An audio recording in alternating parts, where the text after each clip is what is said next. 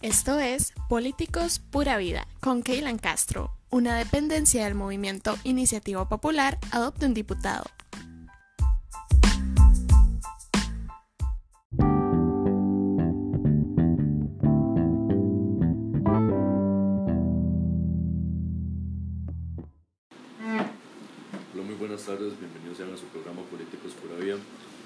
Encuentro con la diputada Zoila Bolio, este, diputada por el partido PIN. Vamos a estar realizando una entrevista acerca de cuatro temas muy particulares que la ciudadanía nos, nos hizo saber de que querían pues, conocer acerca de la diputada. Así que bueno, primeramente, este, ¿cómo estás hoy? Bueno, muy bien. Buenos días y bienvenidos y muchas gracias por esta oportunidad que facilita que los diputados entremos en contacto con la ciudadanía, que en última instancia fue la que nos eligió y a quien representamos aquí en el primer primer de la República, que es la Asamblea Legislativa. Correcto. Como mencionaba este, Zoila, la idea de, de este tipo de entrevistas es acercarnos a los diputados. Este, conversábamos previamente que la Asamblea se conoce como una casa de sustos, algo en que la ciudadanía le, le teme, teme ingresar, le teme acercarse a los diputados, los ven como algo, algo ajeno y pues la idea es poder, al contrario, o sea, este, son representantes nuestros y poder saber qué piensan ellos, qué están trabajando y simplemente mantener un buen contacto. Así que, bueno, en primera instancia, este, queremos comenzar con el 2018, el, todo el movimiento que hubo acerca del plan fiscal, este, qué, qué opiniones se daban dentro del partido, dentro de la asamblea y qué posiciones tenía la diputada Soy la al respecto. Así que seguro nos puedes comentar acerca del plan fiscal, qué discusiones tenías vos dentro de tu, dentro de tu misma fracción. Bueno, el tema del plan fiscal fue un tema muy complicado porque la población estaba totalmente polarizada, había una gran presión de los sindicatos, porque hay un capítulo de empleo público en el que se podían afectar sus beneficios exorbitantes, entonces no querían que pasara el plan fiscal por sus propios beneficios. En, una primera votación eh, yo voté a favor, sin embargo luego me di a la tarea de profundizar y estudiar con más eh, detalle la parte macroeconómica financiera internacional, ¿verdad? Ya tuve la oportunidad de reunirme varias veces con el presidente del Banco Central, con la ministra de Hacienda y empezar a ver lo que significaba de no aprobarse la señal que estaríamos dando en los mercados financieros internacionales y que, por un ejemplo, que si eso no hubiera pasado, el dólar hoy día en febrero se estimaba que iba a estar en 2.000 colones. Al ver, y eso era más caro que lo que se quería, digamos, aumentar en, en impuestos. Entonces, en la relación costo-beneficio a largo plazo de lo que era, lo que todos los costarricenses tendríamos que pagar, era más grave en no aprobarlo. Y eh, después de mucho análisis, de mucho estudio, yo me separo de mis compañeros y voto positivamente. Mientras que yo me separaba hacia el lado, eh, digamos, serio, de estudio, de implicaciones a largo plazo, ellos se van hacia el lado del sindicato, eh, apoyan todos los sindicalistas, el movimiento sindical, y yo lo entiendo, porque ellos vienen del sector público, eh, don Walter es médico, siempre ha estado en un sindicato, doña Patricia es educadora, siempre ha estado en un sindicato, otros vienen del sector público. Yo vengo del sector privado, yo trabajé los últimos 15 años en la Cámara de Comercio de Costa Rica, entonces tenemos dos visiones muy diferentes de ver el mundo. En, en mi cámara usted tiene que trabajar, y si no trabajaba, lo despedían todos sabemos lo que son los sindicatos aquí, todos sabemos los privilegios que tienen. Usted los veía bailando zumba frente a la Asamblea Legislativa, miembros de los hospitales haciendo bloqueos y jugando bingo. Y yo decía, pero ¿qué es esta falta de patriotismo? ¿Qué es esta falta de seriedad? Y cuando mis compañeros apoyaban ese movimiento, yo me fui distanciando cada vez más porque me encontré que se estaba cayendo casi en un populismo y yo no comparto eso. Yo estoy aquí para hacer un trabajo serio y no para que la gente oiga lo que quiere oír. Dentro de ese mismo populismo que nos comentas acerca de los sindicatos, este, podemos ver que, este, bueno, como comentas vos, separaste tu fracción en, a nivel opinión y eso pasó en otros partidos. Muchos inclusive este, pues, sugirieron que en efecto era necesario un plan fiscal, algo que pues reactivara la economía, que ayudara con nuestro déficit sin embargo no están de acuerdo con el que estaba planteando el gobierno de Alvarado. ¿Vos en algún momento tuviese como alguna alternativa diferente, e igual dentro de un plan fiscal, o si estuviese de acuerdo con el propuesto? Es que tenía que ser ese porque ya no había tiempo. eso tenía que aprobarse y sin embargo que se aprobó, se aprobó tan tarde que no pudimos evitar eh, que las calificadoras internacionales nos castigaran por lo que demoramos. Ahora estamos con el agua al cuello, con los eurobonos, ya yo estoy estudiando toda la temática de eurobonos, eh, he tenido varias reuniones, he asistido a varias charlas con el, presidente del Banco Central, porque es un tema también que se va a prestar a populismo. Ya empezaron los sindicatos a hablar y de todo esto, ¿qué me he sacado? Que estoy amenazada por los sindicalistas. Dicen que me van a denunciar, porque en la huelga hubo un, el empleado de Recope que se presume que voló un oleoducto eh, estuvo en la cárcel de Limón por fragancia y cuando yo me refiero en control político de él como un delincuente porque estaba sentenciado en la cárcel, supuestamente le dañé el honor. Entonces me van a demandar por daño el honor al prócer de la patria que se voló el oleoducto, ¿verdad? Entonces son las cosas que yo no puedo entender. O sea, realmente eh, los sindicatos están evitando que este país se desarrolle. Esa de, para eso no están, para estos privilegios no están. Vea con educación dual, lo que significaría para este país tener un modelo como Alemania y ya ayer estaban en las barrios manifestándose que están en contra de la educación dual. Pero entonces, ¿qué es lo que quieren? Mantenernos en, la prehistoria, a, punta de privilegios de ellos. Entonces yo nunca voy a poder comulgar con mis compañeros de fracción que, que sí tienen una, una gran simbiosis con los sindicatos. Yo no. Y eso es muy negociable. Yo nunca voy a aceptar que los sindicatos hagan el daño que están haciendo al país. Claro. Sí, este, podemos incluso en el movimiento sindicalista o sea, bueno, encontramos dos, dos, bandos en realidad, se polarizan en este tipo de decisiones siempre que se quiere implementar algún nuevo proyecto, alguna nueva ley. Este, últimamente la ciudadanía se polariza y en esa polarización podemos ver al movimiento sindicalista y algunos asambleístas. Este sindicalismo, pues como comentas vos, puede que esté retrasando muchos procesos, pero dentro de ese mismo populismo este, algunas personas se sienten fuertemente representadas por ellos.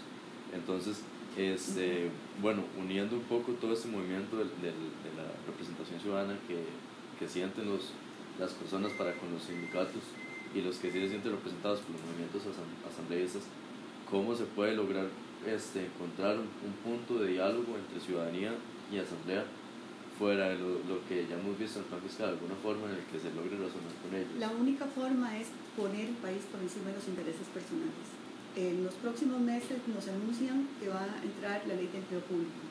Y si el plan fiscal causó problema, tenemos que prepararnos para cuando estemos en plenario discutiendo empleo público. Ahí sí, ya se va a empezar a poner en orden. Vean ahora, eh, eh, se creó una comisión especial para reformar el Código Procesal Laboral, todo lo de las huelgas. Cuando eso se ve en plenario, ahí también vamos a tener. O sea, lo que vimos en el plan fiscal fue apenas un anticipo de lo que se va a venir este año con empleo público y con la reforma del Código Procesal Laboral. Ahora, tres puntos que comentaste este, son términos un poco desconocidos de repente para la ciudadanía. Este, eurobonos, ¿qué es esto nuevo que están entrando al país en eh, conversación? Costa Rica, para poder financiarse, coloca bonos. Entonces, vos colocas un bono en el mercado costarricense. Pero cuando usted lo quiere colocar en un mercado internacional, ya sea en cualquier país, eso se conoce como eurobonos. Está mal llamado porque no es que usted los coloque en Europa, se pueden colocar en cualquier parte, pero el algo eh, normal es eurobonos. ¿Qué es lo que pasa? No es como el mito que ya están diciendo que nos vamos a endeudar más. No, ya la deuda está limitada por el presupuesto que se aprobó. Es cómo se va a financiar. Entonces, escoger como el pastel una tajada de esos bonos y colocarlos en un mercado externo. ¿Y qué, ¿Y qué es la ventaja? Que entonces usted puede invertir ese pedazo a más largo plazo, a mejores tasas de interés y no presiona tanto el, el mercado local. Es algo muy económico, pero es, es, es, interesante irlo estudiando y ver que eso daría un oxígeno, pero no es una nueva deuda. Es simplemente cómo vas a jugar, en qué canasta vas a poner eh, las diferentes inversiones. Claro. Ok, perfecto, muchísimas gracias. Ahora, el segundo punto que comentabas este, acerca de la ley de empleo público. En resumidas cuentas, ¿qué se pretende con esta ley? Esta ley la va a mandar el Poder Ejecutivo, es el que está trabajándolo. No la tenemos todavía, pero me imagino que va a ser regular un poco lo que son las cesantías, los pluses salariales, todos esos beneficios que hemos visto, por ejemplo, que tiene Recope, esperemos que llegue y podríamos después comentarle, pero no, la, no ha llegado todavía, no, no, no ha sido remitida por el Poder Ejecutivo al Poder Ejecutivo. Qué excelente. Y este, bueno, comentabas acerca de charlas y reuniones con el, el presidente del Banco Central. ¿Qué se veía en estas charlas, en estas reuniones? Ahora, las últimas que tuvimos fue sobre los sobrebonos, de ver el costo que tendría si todo se pone en el mercado nacional, la flexibilidad que habría, la seguridad de los mercados. Es como mucha macroeconomía. Yo que no soy economista, en realidad para mí es muy importante poder eh, estudiar de primera mano cómo es que es la parte financiera de un Estado. Claro. Ok. Y este, bueno, siguiendo dentro del mismo marco coyuntural del 2018, este, pudimos ver que incluso dentro de esta misma campaña, que muchos nombraron populista, entre Restauración y el, el, Partido Acción Ciudadana, acerca matrimonio igualitario. Casi que las votaciones se centraron entre familia versus este, matrimonio igualitario. Este, y vos pues estuviste igual teniendo pues, pues cierto auge, ciertas este, disyuntivas con diversos representantes igual de la Asamblea acerca de este tema.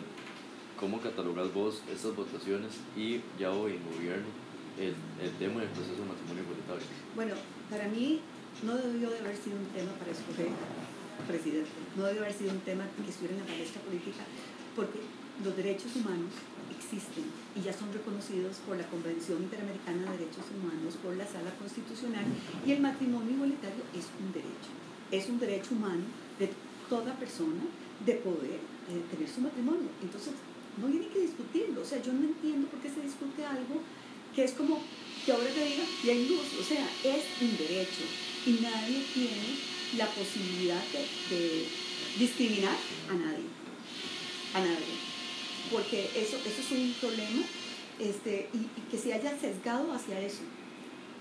Sí, esta misma división, esta misma polarización la podemos presenciar en, en las elecciones y eso creo yo que a pesar de que ya un gobierno electo y sigue, y sigue pues cuestionando estos temas, el, pueblo quedó resentido, quedó, quedó maltratado acerca del, de todo ese movimiento que, que hubo acerca del matrimonio igualitario. Exactamente, yo creo que es un tema superado, es un derecho humano, los derechos humanos nosotros los reconocimos desde el Pacto de San José, entonces eh, discutirlo ahora, y, y se oía temas como decir, bueno, salgámonos de la Convención de Derechos Humanos para que no sea matrimonio igualitario, o sea, por Dios, es que hay que ser serios con lo que hablamos, eso no está en juego, los derechos se reconocen y no se discrimina por nada. Claro, ok, perfecto.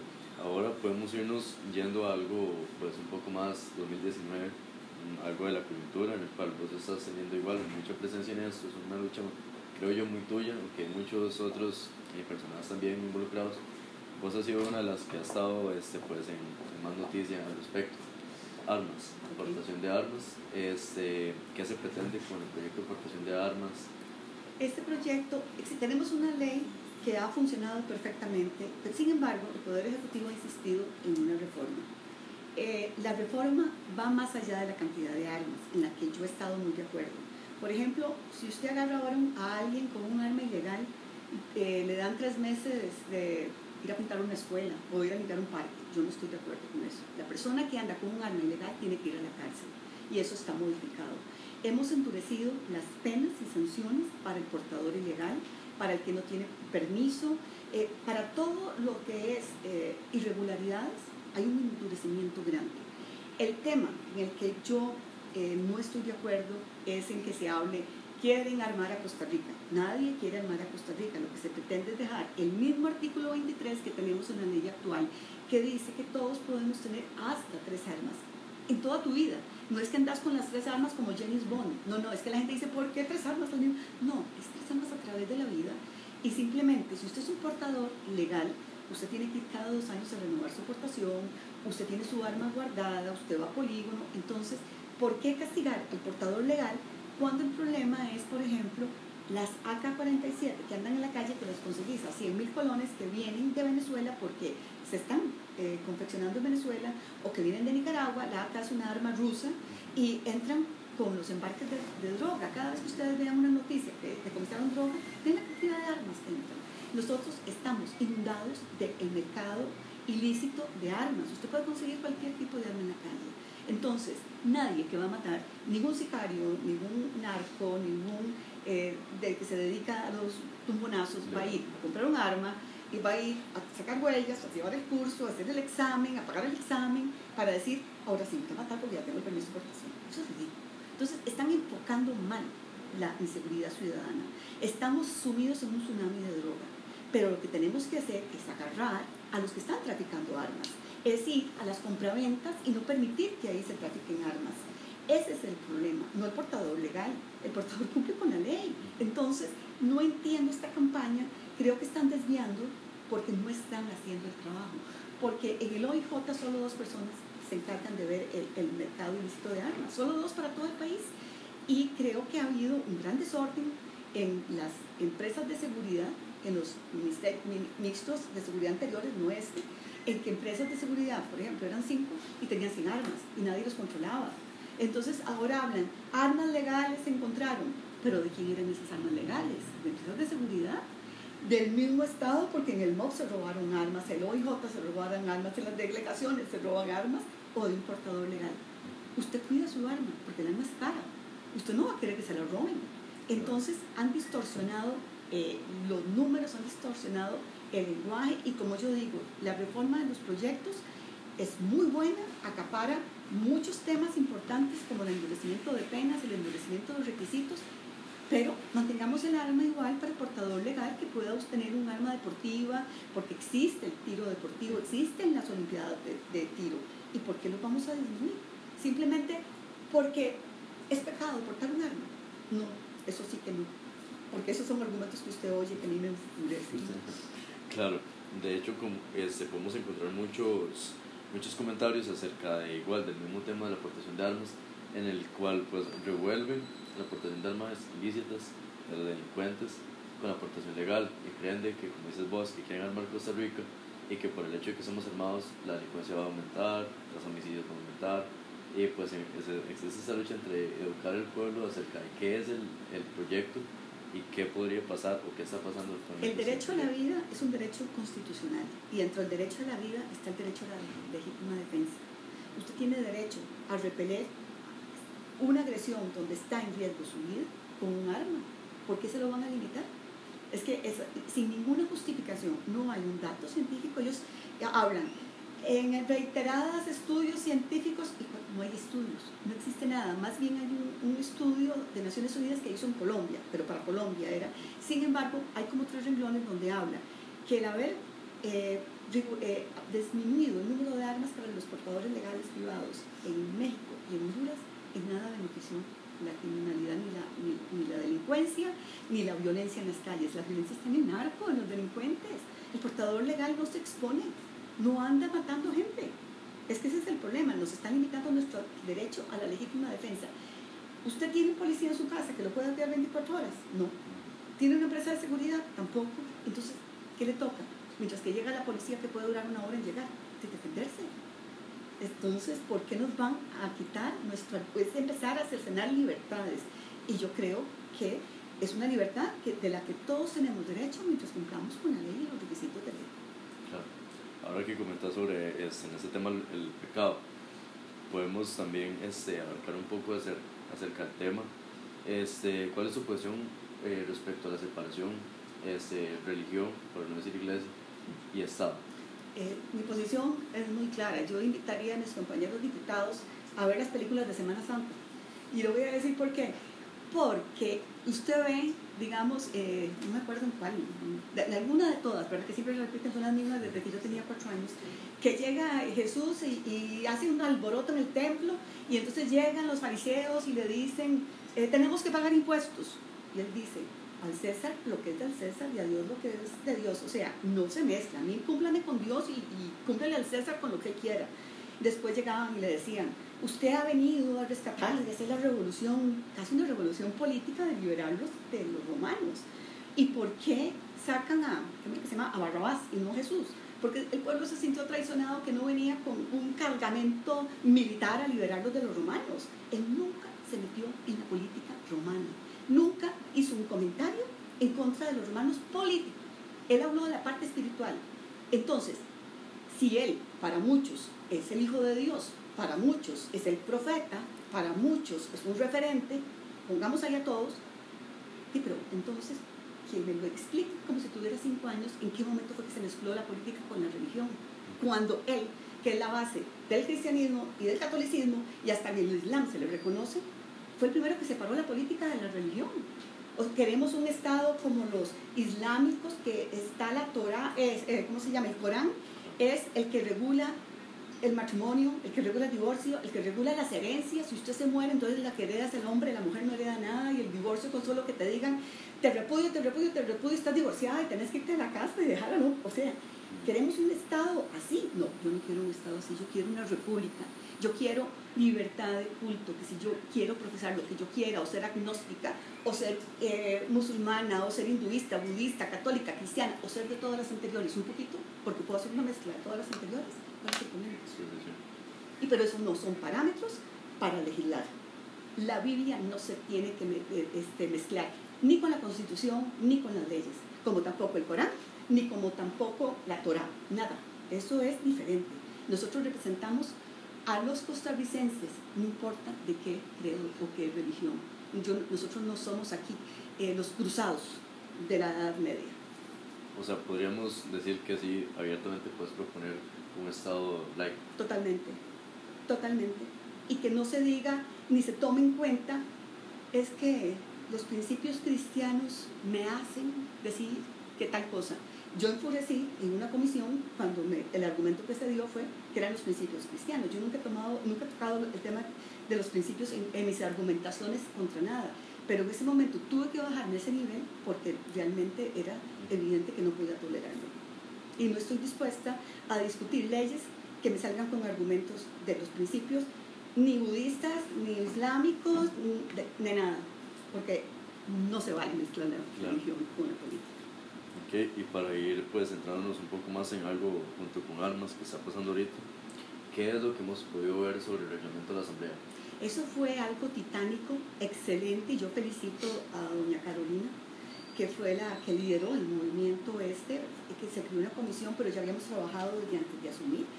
Hicimos un reglamento mucho más ágil, con tiempos más cortos, pero sin violar la participación del diputado, sin violar la representación y sin violar la democracia. No es una mordaza como se dice, sino es un proceso más ágil. Evitamos el terrorismo, que antes llegaban los carretillos de emociones y no se podía hacer nada en cuatro años porque había un diputado que simplemente no dejaba que eso avanzara eso lo acabamos y a partir del 1 de abril tenemos un reglamento nuevo. Excelente. ¿Y en qué consiste ese reglamento? Por ejemplo, hoy en día tener lo que se llaman los abreviados. Y entonces uno dice, bueno, esto hay que verlo por un abreviado y se diseñaba para cada abreviado un tipo de procedimiento. Ahora existe un capítulo que dice procedimiento abreviado con todas las reglas del juego. Se implementa una mayor seguridad jurídica y una mayor eh, participación de los diputados, pero no, por ejemplo, antes para hablar pues, se podía hablar hasta una hora hora, entonces el diputado habla 20 minutos, tiene que concretar, porque muchas veces hablan y hablan y hablan y, le cedían el tiempo de diputados, entonces podía hablar por una semana. Es, este tipo de, jueguito de terrorismo parlamentario eh, lo bloqueamos ya. se podría decir de que existe una, una correlación, al menos en, en, en temas teóricos, papel, entre la vía rápida, conocida como 108 bis, y ese nuevo reglamento? No, porque eh, digamos, eh, existe ya ahora un capítulo especial para el 208 bis. Es un capítulo completo especial. Y la otra parte, que es para los ordinarios, se reformaron, pero son ajustes pequeños, pero que van a permitir mayor celeridad. Perfecto, bueno, queremos agradecerle este, muchísimo a Soy Labore por su tiempo. Este, queremos eh, estar haciendo entrevistas, algo, algo como eso que acabamos de presenciar, eh, temas concretos sobre las opiniones de los legisladores. Este, Zoila pues, nos explicó muy abiertamente este, los puntos que, le, que, que, si queríamos conocer acerca de ella y, su opinión, lo que está realizando dentro de esos marcos coyunturales que podemos ver. Así que, este, bueno, no, Zoila, muchísimas gracias. No, y muchas gracias por el espacio. Como vuelvo a repetir, es, esto es importantísimo porque yo sé que la ciudadanía se acerca y como lo dijiste al principio, yo no quiero estar en una casa de sustos.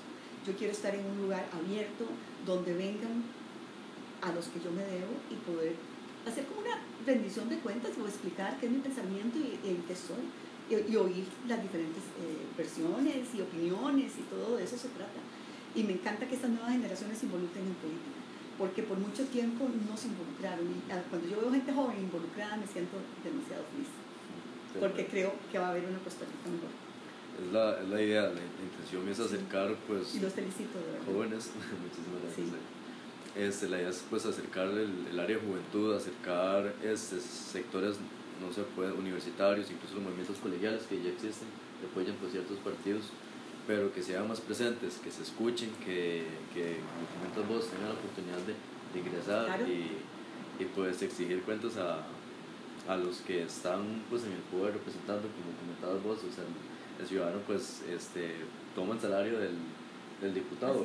Entonces, pues sí, es necesario pues ir inculcando poco a poco a, las nuevas generaciones a que se involucren un poco más en política. Sí, nosotros no somos eh, un, algo privilegiado, como por ejemplo eh, e, ese privilegio que vos vemos en los magistrados, que entran con su chofer, con su guardaespaldas, salen al sótano, o sea, es un, eso, es, eso no, no, no, va, no va conmigo. Yo creo que hay que ser más premiables. Sí.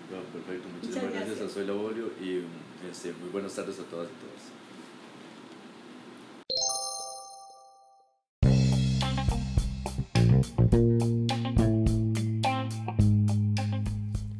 Quiero terminar este primer episodio de su programa Políticos Pura Vida agradeciéndole a diversas personas. La primera de ellas, la señorita diputada Zoila Bolio, por el tiempo en esta entrevista. Además, nos brindó muchísima información que ayuda a aclarar dudas que teníamos todos y todas como ciudadanos, además como organización. Además de eso, quiero hacer un especial saludo y agradecimiento a todos nuestros colaboradores y colaboradoras del Políticos Pura Vida. Entre ellos se encuentran Fabiola Fallas, que fue la voz de nuestra introducción, Valerio Campo por la ayuda en la producción con cámaras y audio, finalmente al Movimiento Iniciativa Popular Adopte un Diputado y a todos y todos ustedes como ciudadanos y ciudadanos que estuvieron al tanto del programa. Quiero hacer un hincapié en que este programa no es periodismo. Queremos buscar desde áreas de juventudes y adultos jóvenes acercarnos a los diputados, a los mandatarios, mediante la indagación social o comunicación social. Queremos que mientras ustedes nos expresen sus dudas y comentarios que quieran saber de sus mandatarios, nosotros los haremos saber hacia ustedes mediante conversaciones amenas y generadas, más no planeadas o al menos con guion para los diputados. Quiero disculparme porque tuvimos errores con el audio de este video y el podcast también. Sin embargo, trabajamos en esto, fue un error técnico y para sus próximos programas tendremos la mejor calidad para ustedes. Se despide Keylan Castro, fue un placer y esto fue Políticos Pura Vida del Movimiento Iniciativa Popular Adopte un Diputado.